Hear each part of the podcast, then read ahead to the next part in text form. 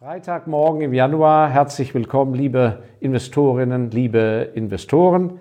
Ich freue mich, dass Sie dabei sind. Ähm, heute wollen wir äh, das Thema, wie finde ich Value Stocks, weiter fortsetzen. Wir haben ja in dem Video kürzlich mit der Tube Senf und den äh, Knödeln ähm, aufgezeigt, wie man mit sehr einfachen Schritten eigentlich auf die wirkliche Gewinnerbranche stoßen kann und heute geht es mir darum, den nächsten Schritt im Anschluss Ihnen aufzuzeigen, wie ich dann vorgehe, äh, um herauszufinden, ob die Firma aus diesem Gewinnerbereich, also sagen wir den Kappenhersteller für die Tube und nicht den Tubenhersteller und nicht den Senfhersteller, wenn ich den identifiziert habe, den zu untersuchen. Und äh, unser treuer Follower Thomas Bitschnau aus Österreich hat mich angeschrieben und gesagt, ja, wie gehen Sie denn da vor? Mit welchen Kennzahlen arbeiten Sie da? Mit welchen Finanzkennzahlen? Und da würde ich als erstes sagen, bei dieser Untersuchung der Unternehmensqualität, Vorsicht mit den Kennzahlen, weil es gibt so viele Kennzahlen aus der Bilanz und so weiter, dass man sehr leicht nachher den Wald vor lauter Bäumen nicht sieht. Und ich habe das mal erlebt bei einer Investorentagung in Mailand. Da ging es um die Luxusgüterindustrie und da habe ich die vielen großen Finanzanalysten der großen Finanzhäuser, vor allem aus London, erlebt. Mein Gott, nee. Also die hatten überhaupt keine Zeit bei den Investorengesprächen mit dem Chief Financial Officer der Firma und dem CEO der Firma, hatten überhaupt keine Zeit, sich das Gegenüber anzuschauen, hatten überhaupt keine Zeit zu erfassen, wie ist denn da die Stimmungslage, wie ist der Gesichtsausdruck, wie ist die Körpersprache, da hatten die gar keine Zeit für und auch gar kein Interesse dran. Die saßen nur für ihren aufgeklappten Laptops und donnerten eine Frage nach der anderen nach der Kennzahl runter. Also zum Beispiel in der Luxusgüterbranche mit Einzelhandel, wie hoch ist der Zuwachs based on same store space? Wie ist der Umsatzzuwachs sozusagen auf die alten Shops? Wie ist der Umsatzzuwachs in Bezug auf neu eröffnete Shops? Und das regional unterverteilt und dann noch nach Segment äh, bei Schuhen, bei Taschen, bei Leder und so weiter und so fort. Ein Wahnsinn. Sehr interessante Kennzahlen, alles in Ordnung, die zu haben, wenn man aber in der Lage ist, über den Gartenzaun rüberzuschauen. Und das ist so die wichtige Message, äh, die ich Ihnen mitgeben möchte, wenn Sie sich mit Finanzkennzahlen beschäftigen oder wenn Sie das studiert haben oder wenn Sie mit diesen Finanzkennzahlen bombardiert werden. Passen Sie auf, dass Sie den Wald vor lauter Bäumen nicht sehen. Ähm, ich beschränke mich nur auf wenig Kennzahlen. Die wichtigste neben dem Umsatz ist natürlich die Bruttomarge. Da schaut so gut wie kaum einer hin. Das heißt, das ist die Urmarge, die entsteht aus dem Verkaufspreis gegenüber dem, was es kostet, das Ding herzustellen. Die Bruttomarge, dieser Urgewinn, der befüttert alles andere, was danach kommt.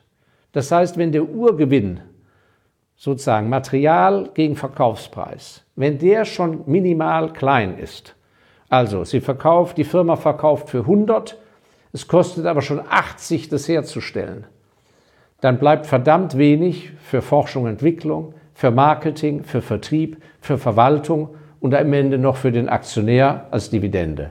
Das ist dünne Luft, dünnes Eis. Und es gibt viele Branchen, die wandeln auf sehr dünnem Eis. Dann ist das für mich ein äh, K.O.-Kriterium.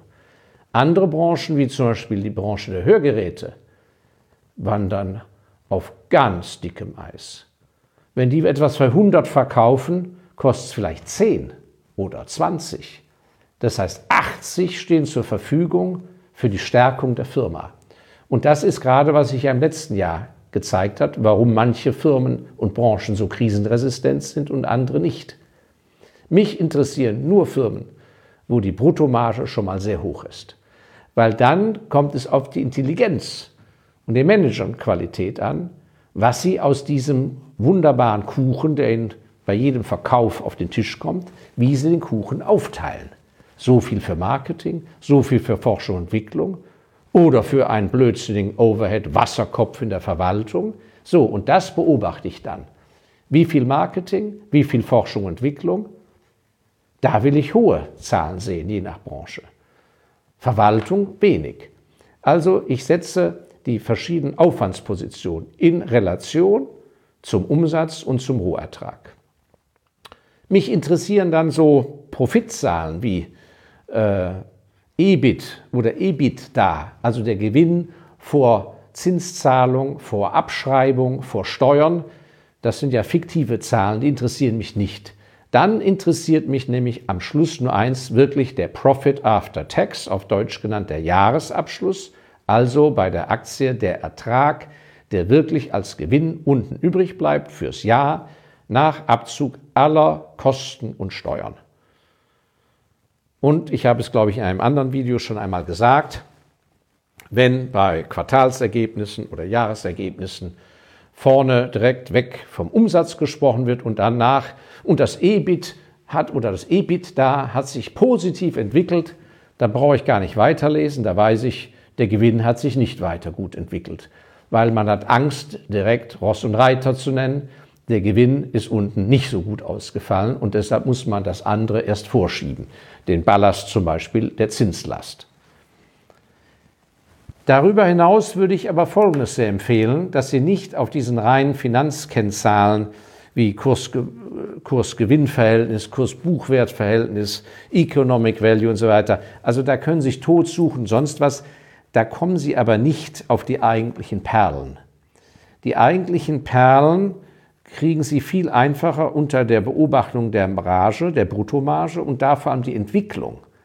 Wenn über Jahre der Umsatz wächst und die Bruttomarge sinkt immer weiter ab, dann bedeutet das was? Sie haben schlechte Verkäufer oder ein schwaches, oder ein schwaches Produkt. Denn es bedeutet, dass Sie den Umsatz nur steigern können, indem Sie immer mehr Preiszugeständnisse machen. Das heißt, entweder müssen Sie die Verkäufer rausschmeißen, weil die zu lasch sind gegenüber den Einkäufern, an die sie verkaufen, oder das Produkt bringt es einfach nicht mehr. Und das sind ganz große Alarmzeichen. Also eine sinkende Bruttomarge Jahr für Jahr ist de facto eine Einladung zum Ausstieg aus der Aktie. Ich würde aber sehr empfehlen, wenn wir also einmal das Beispiel Senftube aus dem früheren Video, das Segment entdeckt haben, dann, wer ist der eigentliche dicke Gewinner innerhalb dieses Segmentes, der, der dicke Gewinner von dem Trend? Wenn wir dann von den Finanzkennzahlen den stärksten und besten identifiziert haben innerhalb des Segmentes, dann muss ich aber schauen, wie sieht es denn in der Realität mit dieser Firma aus, mit dieser Aktiengesellschaft? Und da gucke ich auf zweierlei. Das eine ist, wie sieht es mit den Marktanteilen aus? Eine Firma, die einen minimalen Marktanteil hat innerhalb ihres Segmentes, steht auf schwachen Füßen, weil offensichtlich ist ein Gorilla in der Branche unterwegs, der große Marktanteile hat. Ich mag Firmen mit großen Marktanteilen, denn diese Marktanteile müssen ja irgendwo herkommen. Und wo kommen die her? Weil das Produkt offensichtlich bessere Qualität hat, besseres Preis-Leistungs-Verhältnis oder aber besseres Management steht dahinter in der Vermarktung. Und es gab ja mal eine Autovermietungsgesellschaft, ich glaube es war Avis, die hatten, ich weiß nicht, wer der Marktführer war, die waren jedenfalls nicht der Marktführer und die hatten diesen Spruch, die haben dann versucht, aus ihrer schwachen Stellung heraus, haben die versucht, äh, so etwas Positives zu machen und eine geniale Werbeagentur hat den Slogan geprägt, We try harder. So nach der Methode, der Marktführer ist doch ein fauler Hund wir sind leider nicht so groß wie der, wir bemühen uns aber mehr. We try harder. Das ist lobenswert und vielleicht sicher, wenn man da arbeitet, wenn das Management so ist, äh, eine ganz gute Sache. Aber als Value Investor ist das nicht der Königsweg. Ich würde auf einen setzen, der der Marktführer ist und der sowieso sich mehr bemüht als die anderen. Das ist die Kunst zu finden. Ja, und das andere und letzte, im Rahmen dieser Analyseinstrumente bei der Beurteilung einer Firma kommen Sie nicht darum herum, sich mit dem CEO zu beschäftigen, mit dem Vorstandsvorsitzenden oder der Vorstandsvorsitzenden, mit der Führungsmannschaft. Und da müssen Sie wirklich in die Historie gehen. Gab es da jede Menge Skandale? Wie ist es mit der Personalkontinuität? Ist da alle, sind da alle drei Jahre eine neuer, ein neuer Chef? Sind da Firmen, wo seit 60 Jahren überhaupt erst drei Vorstandsvorsitzende gab mit viel Kontinuität? Sind das wirklich überzeugende Leute?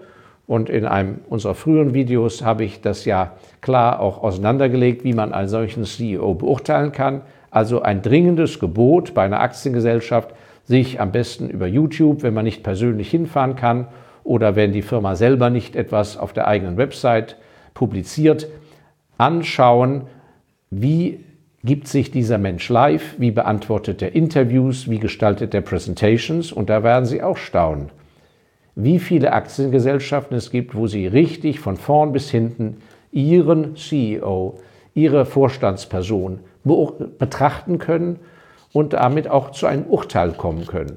Oder andere einladen können, sich das mal anzuschauen und ihren Senf abzugeben, ihr Urteil, wie sie die Person empfinden. Ist das ein strategischer großer Führer, wenn es ein Weltkonzern ist? Oder ist es eher ein operativ, handwerklich gut geprägter Mann? Weil nicht alle sind solche genialen Schauspieler, dass sie sich verstellen können. Man merkt schon, was, wes Geistes Kind so eine Person ist, nicht wahr? Oder auf der Hauptversammlung, ob einer souverän selber eine Rede hält, die er selber geschrieben hat oder die er einfach frei hält, oder aber Wort für Wort von einem Ghostwriter geschrieben etwas abliest oder ob er Fragen beantwortet, die hinten das Backoffice beantwortet hat. Und ich glaube, ein, eine der Kommentare mal unter, unter einem unserer Videos war es, das der schrieb ja, das geht ja auch nicht anders bei der Fülle von Daten. Alles Blödsinn, vollkommener Unfug. Jemand, der eine Firma führt, der weiß, was er antworten muss. Und irgendwelche Detailzahlen, die lässt er sich geben. Wer aus dem Stegreif als CEO oder Chief Financial Officer, als Finanzvorstand, sich nicht frei vor seine Aktionäre hinstellen kann, nicht frei reden kann und zumal das dann nicht in YouTube oder auf anderen Kanälen der Öffentlichkeit zumachen, zugänglich machen lässt, gehört ein solcher Mensch nicht in die Führungsriege einer börsennotierten Gesellschaft. Als privat gehaltene Gesellschaft können Sie machen und tun, was Sie wollen. Dann müssen Sie das tun, was die Eigentümer wollen und basta. Und dann brauchen Sie auch in der Öffentlichkeit nicht aufzutreten. Für eine börsennotierte Firma sind Sie, ist der CEO verpflichtet, im Rahmen gesetzlich, des gesetzlich zugelassenen, dass es keine Insiderverletzung gibt, dass er auch klar macht, wie es um die Firma steht. Und wenn Sie einen CEO auf YouTube oder anderweitig in den Medien so gut wie nie finden, weil der angeblich vor lauter Arbeit ja keine Zeit hat, dann kann ich sagen, weg mit der Aktie, das wird nichts. Und in diesem Sinne fahre ich seit Jahrzehnten gut und ich lade Sie ein, mitzufahren. Setzen Sie sich in den Wagen, wir werden schon nicht aus der Kurve fliegen. In diesem Sinne einen schönen Tag, ein schönes Wochenende, alles Gute und ich freue mich auf nächsten Freitag mit Ihnen. Vielen Dank, Ihr Markus Elsässer.